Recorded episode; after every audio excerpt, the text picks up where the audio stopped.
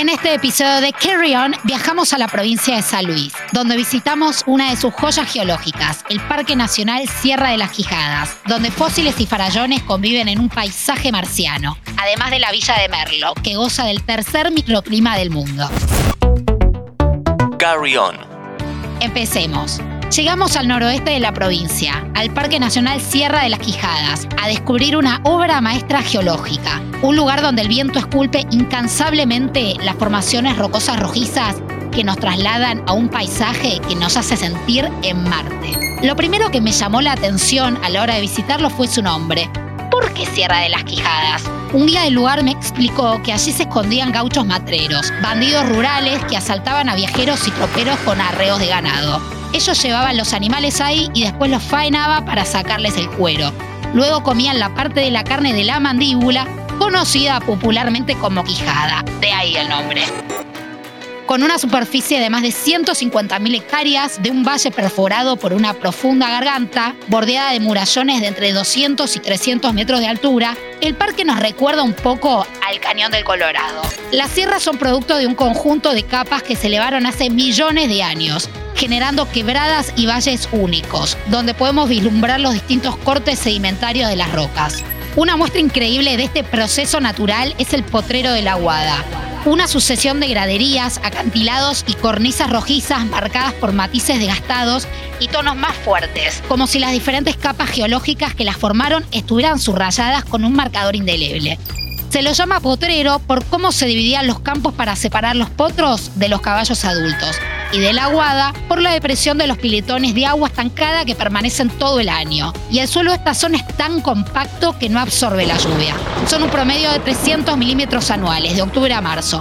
Por eso corre y erosiona el terreno. Entonces se llena el cauce del río Farallones que atraviesa todo el valle y lleva agua a las aguadas, que es un sector intangible, es decir, no se visita. Si sos amante del trekking, podés recorrer la zona optando entre cinco tipos de circuitos. Miradores, Flora y Guanacos, autoguiados y gratuitos. Huellas del pasado y los farallones. Estos dos se deben realizar con un guía habilitado. La historia de esta joya geológica tiene millones de años de una transformación natural que comenzó en el Cetácico. Mira el suelo, fue una de las primeras cosas que me dijo el guía. Su recomendación se debió que en el suelo podemos leer las señales que muestran que en el parque habitaron dinosaurios y reptiles voladores. También se hallaron evidencias de antiguas ocupaciones humanas atribuidas al pueblo de los Huarpes. Pero en el parque no todo es testimonio del pasado. También nos ofrece ejemplares de flora y fauna adaptados a las particulares condiciones ambientales de sequedad y erosión constante. Hoy en este escenario rojizo y desértico habitan pumas, guanacos, maras, cóndores, zorros grises y cardenales amarillos, entre otras especies que dejan verse sobre todo al amanecer y atardecer en las rocas.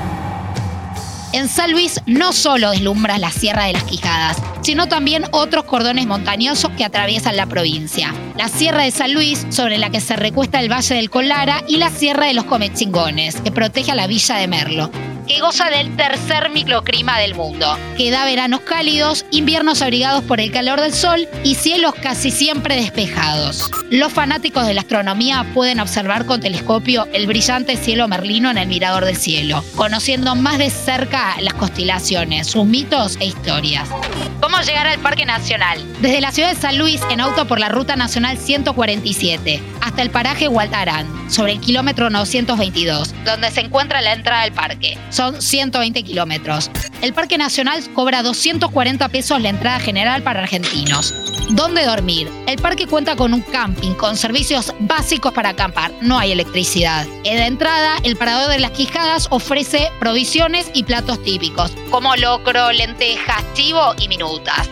Las excursiones de las huellas del pasado, farallones y guanacos se realizan exclusivamente con guías. En invierno el sol se siente fuerte y el viento es fresco y el clima es muy seco. Por eso no te olvides de llevar la mochila con protector solar, gorra y un abrigo. En el episodio de hoy nos trasladamos a un tesoro natural, un paisaje único de valles y quebradas. Y como bonus track dimos una vuelta por el tercer microclima del mundo. ¿Qué esperas para conocerlos? Soy Jenny Sersósimo y los espero con las valijas listas para la próxima aventura.